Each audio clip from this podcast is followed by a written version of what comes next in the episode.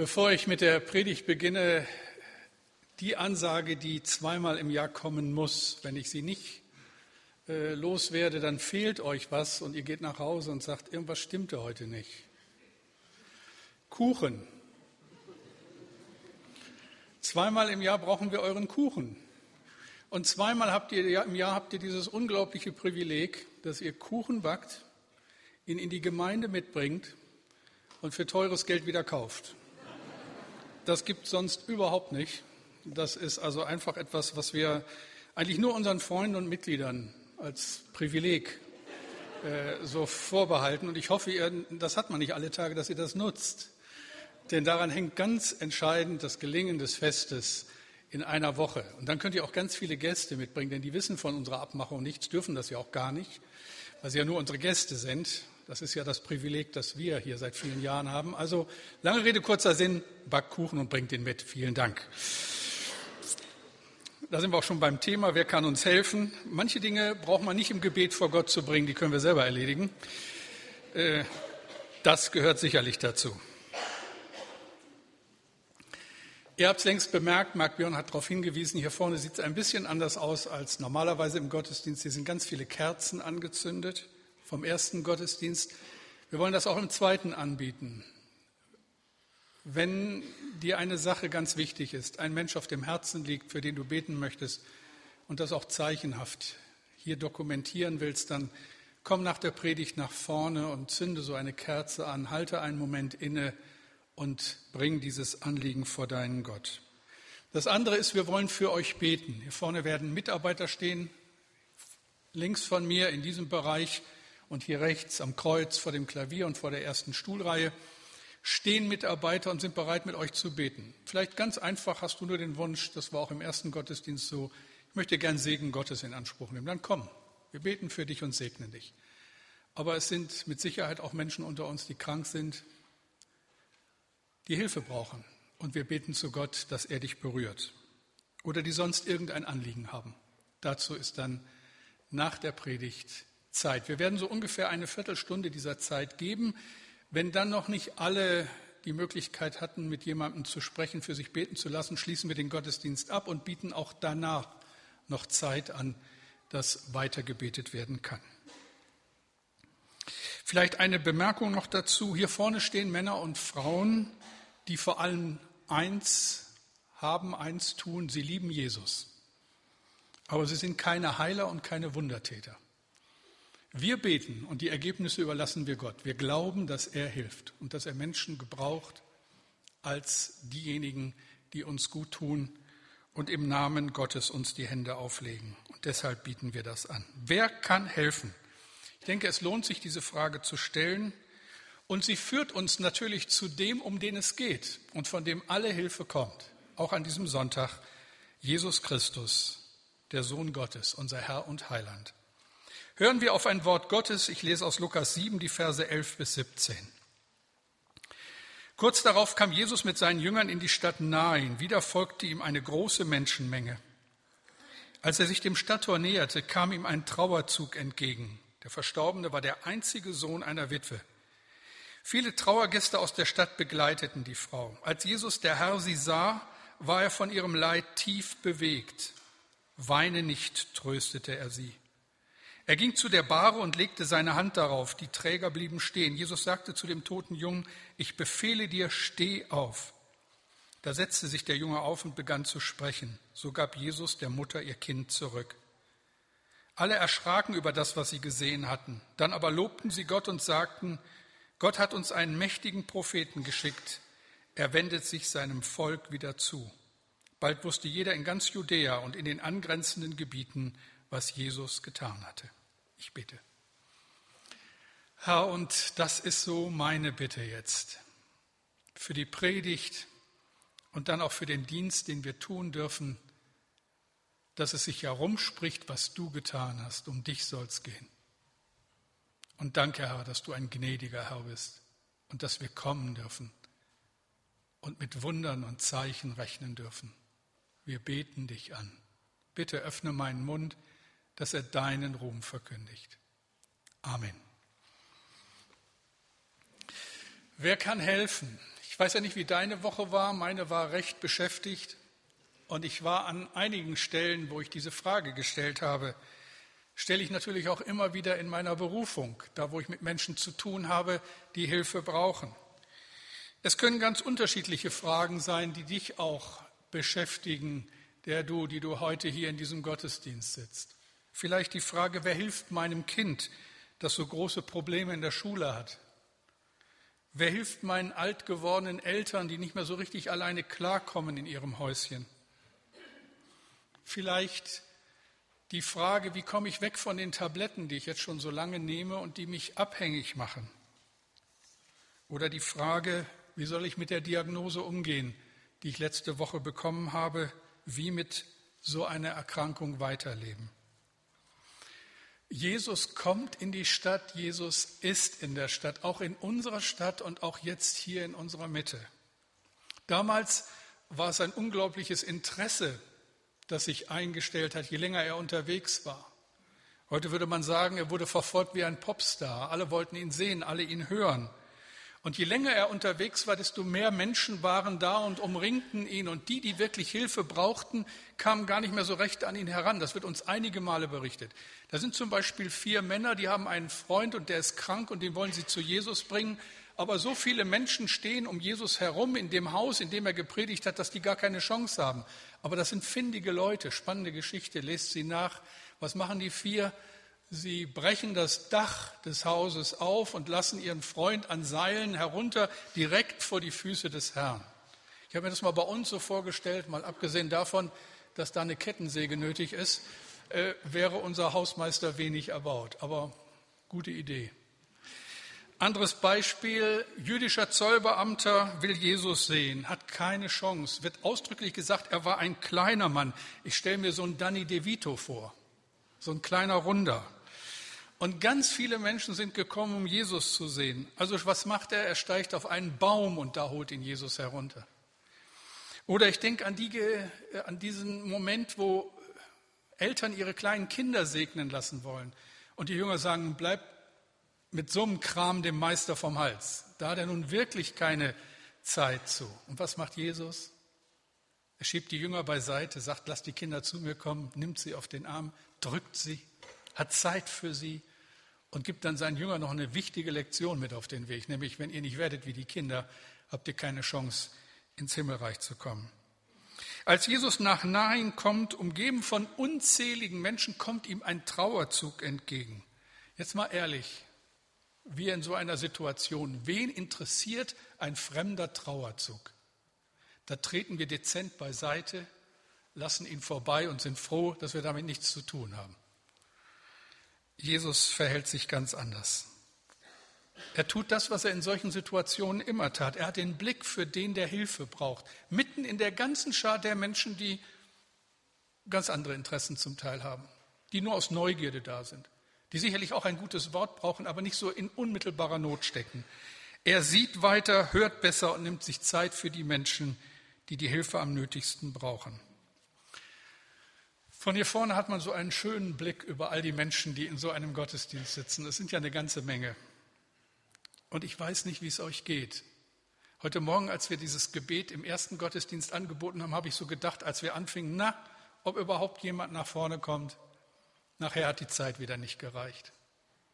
Da offenbart sich dann auch so ein bisschen von dem, was jeder so an Päckchen mitgebracht hat weiß ja auch nicht, warum du hier bist. Wenn Sie unser Gast sind, vielleicht hat sie ein lieber Freund mitgebracht, so nach dem Motto, tu dir mal was Gutes, geh am Sonntagmorgen in die Kirche. Mal gucken. Vielleicht willst du sehen, was hier passiert, aber vor dir sitzt so ein großer Kerl und mit dem Sehen ist das so eine Sache. Und einen Baum hast du auch nicht, auf den du klettern kannst. Frage ist aber, willst du Jesus sehen, von ihm berührt werden, gesegnet werden?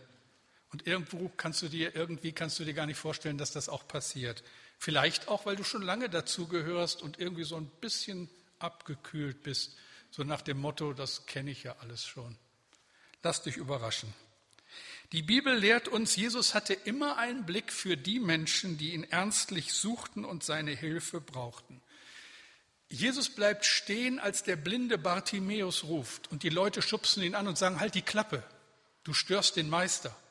Und in all dem Getümmel hört Jesus genau ihn rufen, bleibt stehen und Bartimäus kann wieder sehen. Jesus merkt in dem ganzen Getümmel, dass eine Frau seinen Mantel berührt. Und er merkt, dass eine Kraft von ihm ausgeht und die Frau wird geheilt und er widmet sich dieser Frau.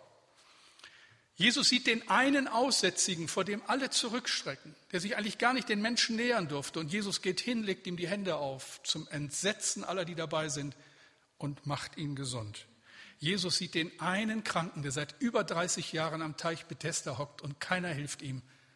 Und ihn rührt er an und der kann sein Bett gehen, nehmen und gehen. Das lässt für mich nur den Schluss zu, Jesus hat einen Blick für dich und deine Not. Und das meine ich sehr konkret an diesem Morgen. Darauf müssen wir nicht warten, dass das irgendwann mal so ist. Das ist jetzt und hier in diesem Gottesdienst. Egal, was deine Not ausmacht, auch egal, worin deine Angst besteht. Nach dem ersten Gottesdienst kam jemand und sagte, ich habe solche Angst. Jesus weiß warum. Jesus mutet uns manches zu, auch manchmal über eine längere Zeit. Aber er hat versprochen, dass dich nichts und niemand aus seiner Hand reißen kann. Also Jesus erreicht die Stadt Nain und ein Trauerzug kommt ihm entgegen, vielleicht für die, die geografisch interessiert sind. Nain war ein kleiner Ort im Norden Israels und dort lebt eine Frau, eine Witwe. Und das bedeutete zur damaligen Zeit etwas sehr Bedrohliches, denn Witwen waren allein, mittel- und rechtlos. Es gab keine Witwen- und keine Waisenrente. Es ist nicht umsonst oder nicht zufällig, dass das erste soziale Problem, die erste soziale Herausforderung, mit der sich Urgemeinde auseinandersetzen musste, die Versorgung der Witwen war. Apostelgeschichte 6 lesen wir darüber. Das war so dringliches Problem, damit musste sich junge Gemeinde auseinandersetzen. Wer kümmert sich um die Alleinstehenden, wenn die Versorgung durch die Familienangehörigen nicht gesichert war? Kinder waren damals so etwas wie Lebens- und Pflegeversicherung in einem. Deswegen hatte man möglichst viele Kinder. Die Witwe in unserer Geschichte war versorgt. Sie hatte einen Sohn, zwar nur einen, aber den hatte sie. Und es war völlig klar, dass er für Mutter sorgen würde im Alter. Das war in der damaligen Zeit selbstverständlich. Und dann passiert das Unfassbare. Ihr einziger Sohn stirbt. Und sie hat doch nur den einen und der stirbt. Und das ist die ultimative Katastrophe. Das ist der wahr gewordene Albtraum. Das ist der Sturz ins Bodenlose. Ich glaube, wir alle kennen so Momente in unserem Leben, da fassen wir es nicht. Da sagen wir, das kann jetzt nicht sein. Das darf so nicht sein. Da verliert die Sonne ihren Schein, die Tränen verschleiern die Augen und es ist, als ob eine eisige Kälte unser Herz umklammert. Es ist plötzlich, als wenn wir in einer Parallelwelt leben. Von alledem da draußen kriegen wir gar nichts mehr mit so sind wir beschäftigt mit dem, was die Trauer ausmacht. Ich habe das vor einigen Jahren miterlebt. Ein Freund meines Schwagers stand mit seinen äh, beiden Töchtern fassungslos vor dem offenen Grab. Seine Frau hatte nur Anzeichen einer Erkältung, stand in der Küche, fiel um und war sofort tot. Akutes Herzversagen. Und da stand der Mann mit seinen beiden kleinen Töchtern. Und der Schmerz der Familie war kaum zu ertragen. In unserer Geschichte weint eine verzweifelte Mutter um ihren einzigen Sohn. Und an der Beerdigung nehmen viele Leute teil. Man darf annehmen, sehr betroffen. Erst stirbt ihr Mann und lässt sie mit dem Kind allein zurück und nun stirbt ihr einziger Sohn. Was für ein Elend. Und das sind, wisst ihr, solche Momente, da schütteln wir den Kopf und uns fällt auch nichts ein. Was will man denn da sagen? Was will man denn da raten? Man fragt sich, warum diese Geschichte im Neuen Testament steht. Die Antwort ist ganz einfach, weil Gott immer etwas mit uns zu tun haben will, egal in welcher Situation wir stecken. Und ich denke besonders, wenn wir in großer Not stecken. Weil Gott eben nicht ein Schönwettergott ist, den können wir uns schenken. Da brauchen wir ihn nicht. Weil Gott ein Gott ist in guten und in schlechten Tagen. Weil er immer bei uns ist. Weil er da bei uns ist, wo wir keine Hoffnung mehr haben. Ich kann nicht versprechen, dass immer alles gleich gut wird. Aber ich kann versprechen, das gilt, was er uns zugesagt hat. Ich bin bei euch alle Tage. Wenn der lebendige Gott in diesem Gottesdienst zu dir spricht, dann wird es in deinem Herzen still und Friede zieht ein. Und dann ebnen sich deine Wege, wo immer sie hinführen.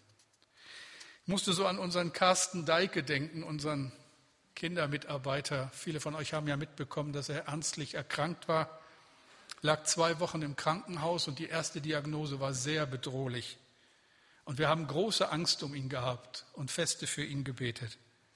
Er ist inzwischen wieder zu Hause, wird auch bald wieder bei uns sein. Aber er schrieb uns, also im Namen seiner Frau und in seinem Namen, wir haben gemerkt, dass für uns gebetet wurde. Wie oft habe ich diesen Satz schon theoretisch gehört. Jetzt weiß ich, was das bedeutet.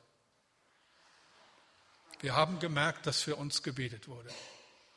Tiefer, tiefer Friede war da in der Familie. Gerade am Anfang, als alles sehr, sehr schwierig aussah. Als Jesus der Herr sie sah, war er von ihrem Leid tief bewegt. Weine nicht, tröstete er sie. Tief bewegt. Das heißt, Jesus kämpft mit den Tränen, schämt sich seiner Tränen nicht lesen das einige Mal im Neuen Testament, dass Jesus tief bewegt war, als sein Freund gestorben ist. Einmal, als er vor Jerusalem steht, an all die Menschen denkt, die verloren sind ohne sie. Und dann spricht er das aus, was nur er aussprechen kann. Jerusalem, Jerusalem, wie oft habe ich deine Kinder versammeln wollen, wie eine Henne ihre Küken versammelt unter ihre Flügel. Wie eine Henne ihre Küken sammelt unter die Flügel. Was für ein Bild. Zuflucht ist bei dem alten Gott und unter den ewigen Armen. Was bleibt denn, wenn nichts mehr bleibt? Wir merken doch, wie unser Glück auf sehr tönernen Füßen steht.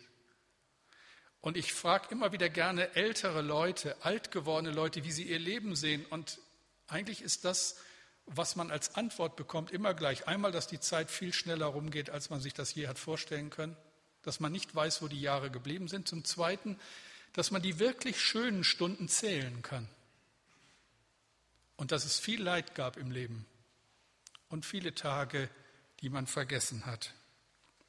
Aber am Ende, was kommt? Ein Kasten aus Holz, wo wir dann fassungslos fragen, war es das? War das alles? Und dann wird wieder geweint, Tränen verpasster Gelegenheiten, Tränen der Trauer. Für die Witwe aus der Stadt Nain war das so. Die Hoffnung ihres Lebens trugen sie ins Grab. Und unter Tränen wird sie immer wieder gefragt haben, was soll das und was wird jetzt aus mir? An der Stelle habe ich so gedacht, vielleicht ist das die schwerste Aufgabe oder so der schwerste Teil, die schwerste Seite in unserem Pastorendasein, wo wir Menschen begegnen in hoffnungslosen Situationen. Und das passiert ja immer wieder. Ich meine, dafür ist ja Kirche auch da. Aber es ist nicht so leicht. Und wie oft habe ich nur da gesessen und einfach nur mitgeweint, weil man auch dann nichts mehr sagen kann und ein schlauer Spruch überhaupt nicht angesagt ist. Wie oft habe ich mit Menschen geredet und mit ihnen gebetet, wo es so schwer wurde, wenn keine Aussicht auf Heilung da ist. Wenn Eltern partout nicht mehr mit ihren Kindern klarkommen oder umgekehrt Kinder nicht mehr mit ihren Eltern klarkommen wenn der Alkohol zum täglichen Gast geworden ist, den man nicht mehr los wird, wenn Verbitterung das Herz hart gemacht hat, hart wie Stein, wenn Menschen innerlich so zerrissen und zugleich so selbstsicher sind, unfähig Schuld zuzugeben und um Vergebung zu bitten, wie viele Männer schulden ihren Frauen ein, vergib mir. Und wie viele Frauen schulden es ihren Männern. Und was soll ich da raten? Kopf hoch, wird schon wieder? Oder wie diese Moderatorin im Fernsehen nach jeder Sendung, alles wird gut? Oder so wie im Karneval meiner niederrheinischen Heimat, heile, heile Gänschen, es wird schon wieder gut? Soll ich sagen, denk nicht dran, lenk dich ab, gönn dir was? Wisst ihr, in den Grenzsituationen unseres Lebens erleben wir unsere Ohnmacht. Und wir brauchen wieder die Hilfe, die diese Ohnmacht übersteigt, unsere Möglichkeiten übersteigt. Und wie oft denke ich, ihr lieben Menschen, die ihr Gott nicht kennt, wie lebt ihr, ohne die Möglichkeiten, einen anzurufen, dem alle Macht gegeben ist im Himmel und auf Erden? 2008 erzählte Patricia Kelly zum ersten Mal öffentlich ihre Geschichte im Evangeliumsrundfunk. Sie ist Mitglied der uns allen bekannten Kelly Family und erkrankte in der Zeit der großen Erfolge an einer schweren Rückenmarksentzündung. Monatelang musste die heute 41-Jährige das Bett hüten. Sie berichtet, als ich zusammengebrochen bin und dachte, dunkler geht es nicht mehr, habe ich schließlich nach Gott gerufen und etwas gesucht, was stärker ist als ich. In diesen dunklen Tagen ist mir Gott begegnet und ich habe erfahren, dass man bei Jesus auch schwach sein darf. Der Glaube an Gott ist mir in den letzten Jahren zur wichtigsten Sache meines Lebens geworden.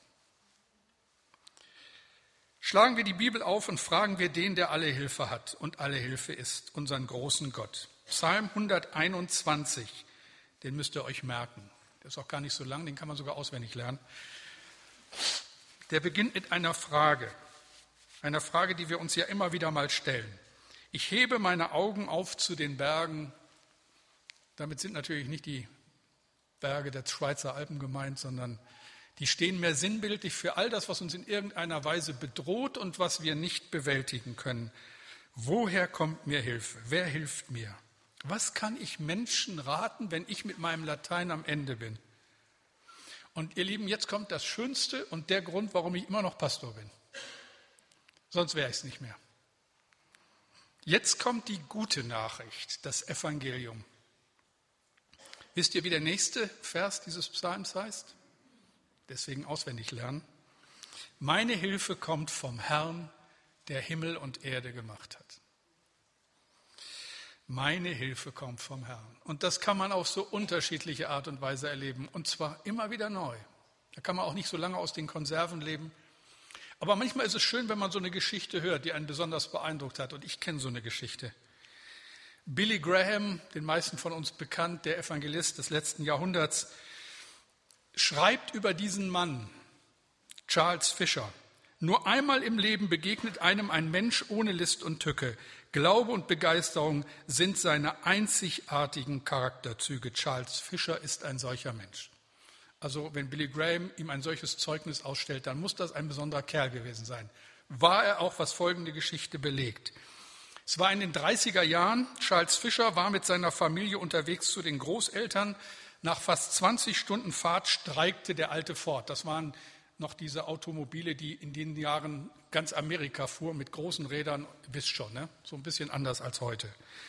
Es war bitterkalt, die nächste Stadt viele Meilen entfernt.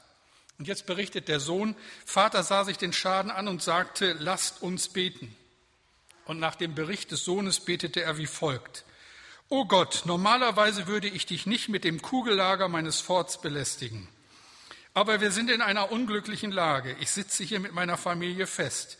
Ich glaube, dass du eine Lösung für unser Problem bereithältst. Wir werden dir gewiss dankbar sein. Amen. Kurz und knackig. Und dann berichtet der Sohn, Vater hatte noch nicht Amen gesagt, als am Horizont die Lichter eines Autos auftauchten. In der einsamen Gegend, in, die, in der sie sich befanden, war das schon ein Wunder. Damals gab es noch nicht so viele Autos. Der Wagen hielt. Es war das gleiche Modell, das die Familie fuhr. Vater sprach zu dem, den Fahrer an und sagte, Bruder, Bruder, äh, Sie haben nicht zufällig ein Vorderradlager für meinen alten Ford bei sich. Der Mann verneinte erst, sagte aber dann, mir fällt gerade ein, dass ich da unter meinem Rücksitz was habe. Meine Autowerkstatt meinte, für den Notfall wäre das von großem Nutzen. Es war genau das Teil, das Charles Fischer benötigte. Der Mann war so beeindruckt, dass er nicht mal Geld für das Teil haben wollte, schrieb später sein Sohn. Meine Hilfe kommt vom Herrn, der Himmel und Erde gemacht hat. Beim letzten Segnungsgottesdienst vor einigen Monaten, als wir das Gleiche taten, was wir heute tun wollen, kamen Gäste nach vorne, ein Ehepaar. Vor ein paar Tagen haben sie mich angerufen haben sich nochmal bedankt für den Dienst, den sie damals hier in Anspruch nehmen durften. Und die Frau sagte, es hat mir wirklich geholfen, mir geht's besser. Wir kennen den, der helfen kann und deshalb beten wir. Und die Bibel betont mehr als nur einmal, dass Gott den Menschen nahe ist, die in großer Not sind und ihn suchen. Jesus ist immer da, wo Menschen zu ihm kommen. Er fordert uns ja direkt aufzukommen. Matthäus 11, Vers 28. Kommt her zu mir alle, die ihr mühselig und beladen seid. Ich will euch erquicken. Also kommen wir, so selber schuld. Wenn er uns so einlädt, dürfen wir auch kommen. dann hat er auch Zeit für uns. Und da ist nur die Frage, ob wir ihn sehen. Hoffentlich sehen wir ihn, hoffentlich hören wir ihn, hoffentlich wenden wir uns an ihn. Als es im Leben der Witwe keine Hoffnung mehr gab, kommt Jesus vorbei. Als Jesus sie sah, war er von ihrem Leid tief bewegt. Weine nicht, tröstete er sie. Und dann tritt er an den Sarg, lässt die Träger stillstehen und spricht zu dem toten Jungen, ich befehle dir, steh auf. Und was dann passiert, ist eigentlich unmöglich. Aber bei Gott ist kein Ding unmöglich. Erinnert ihr euch an die Jahreslosung 2009? Lukas 18, 27. Was bei den Menschen unmöglich ist, das ist bei Gott möglich. Und das Unmögliche geschieht. Der Junge richtet sich auf, fällt seiner Mutter um den Hals, Jesus greift ein und alles kommt in Ordnung, eine schöne Geschichte und wir denken, zu schön, um wahr zu sein. Das gibt's doch gar nicht. Und ich will ganz ehrlich bleiben und auch hier sehr sorgfältig unterscheiden, sonst schaffen wir neues Leid. Dieses Wunder wiederholt sich nicht beliebig. Es geschieht immer mal wieder, auch in unserer Zeit. Aber Gott hat mit jedem Menschen seinen Weg und seine Stunde. Und jene Geschichte ist nicht deine Geschichte. Gott hat mit jedem von uns seine Geschichte. Solche Wunder sind nicht die Regel, aber sie machen ein Prinzip deutlich. Jesus ist da und will dir helfen. Und wir dürfen mit Zeichen und Wundern rechnen, jetzt und hier. Nicht irgendwann und auch nicht irgendwo. Wir müssen nicht irgendwo hinfahren. Jetzt und hier. Du bist nicht alleine, wenn du nicht alleine sein willst. Und diese Geschichte will uns lehren, bei Jesus ist nicht alles aus und er hat immer noch einen Weg für dich. Vielleicht nicht immer so, wie du dir das vorstellst, aber ganz bestimmt in einem guten Sinn für dich. Manche erinnern sich noch an die Geschichte von Joni Erickson, junge Frau, die bei einem Badeunfall verunglückt, springt in zu seichtes Wasser mit einem Kopfsprung, ist von da an querschnittsgelebt. Und in der ganzen Hoffnungslosigkeit ihres jungen Lebens begegnet ihr Jesus und sie wird Christ. Hat dann manche Bücher geschrieben, ihre ganze Geschichte aufgeschrieben. Gott hat sie nicht geheilt, aber Sie wurde durch den Herrn ein anderer Mensch. Später konnte sie sagen in einem ihrer Bücher, ich sitze lieber im Rollstuhl und freue mich auf den Himmel, als gesund zu sein und ewig verloren zu gehen. Ihre Geschichte ist nicht deine Geschichte. Gott hat mit jedem von uns seine Geschichte. Ein letzter Gedanke noch, der in dieser Geschichte steckt, den ich noch erwähnen muss. Wie war das damals? Der Trauerzug zog durch die Stadt. Die Trauergäste sind ganz konzentriert. Der Tote liegt verhüllt auf einer Trage. Die Mutter läuft weinend hinterher und plötzlich tritt ein Mann an sie heran und sagt, weine nicht. Und ich habe mir so vorgestellt, sorry, aber was ist das für eine bizarre Situation? Da kommt ein fremder Mann, stellt sich vor die Frau und sagt, weine nicht. Und die Frau lässt das zu, protestiert auch nicht, als der ganze Zug anhält. Es greifen auch nicht andere ein und wenden das ab. Es hätte ja passieren können. Denn das ist ja so mit vielen, vielen Menschen, auch gerade in unserer Zeit. Jesus ist da, Jesus will berühren und wird abgewimmelt. Und ich denke, wie schade, wie schade, wenn man den nicht zum Zuge kommen lässt, der alle Hilfe hat. Wie oft lassen wir gar nicht zu, dass Jesus uns hilft. Deshalb meine Bitte, wenn du Hilfe brauchst, dann lauf nicht weg. Mach das nicht mit dir alleine aus sondern nimm die Hilfe in Anspruch, die Gott dir anbietet. Er wird dir helfen auf seine Weise, so wie es ein guter Plan für dein Leben vorsieht.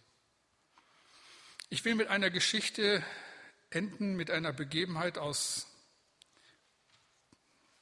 der Vergangenheit vor ein paar Wochen. Einige von euch kennen Markus Diekmann, Jugendbeauftragter unseres Verbandes in den letzten Jahren, hat jetzt aufgehört, befindet sich zurzeit in Afrika unterwegs, so ähnlich wie dann auch Kirsten und Jana wieder unterwegs sind, zu einem einjährigen Einsatz im Ausland, ist im Moment dort in Afrika mit OM zusammen, auch mit anderen Missionswerken, schaut überall mal so rein. Und ihm ist etwas passiert, das ist kaum zu glauben, aber ich kenne Markus und ich glaube ihm.